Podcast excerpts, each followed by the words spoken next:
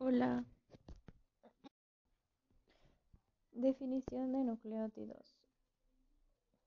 Compuesto químico orgánico fundamental de los ácidos nucleicos constituidos por una base nitrogenada con azúcar y una molécula de ácido fosfórico. Tienen la función de absorber la luz ultravioleta, desempeñan funciones fisiológicas y tienen un alto potencial de transferencia de grupo.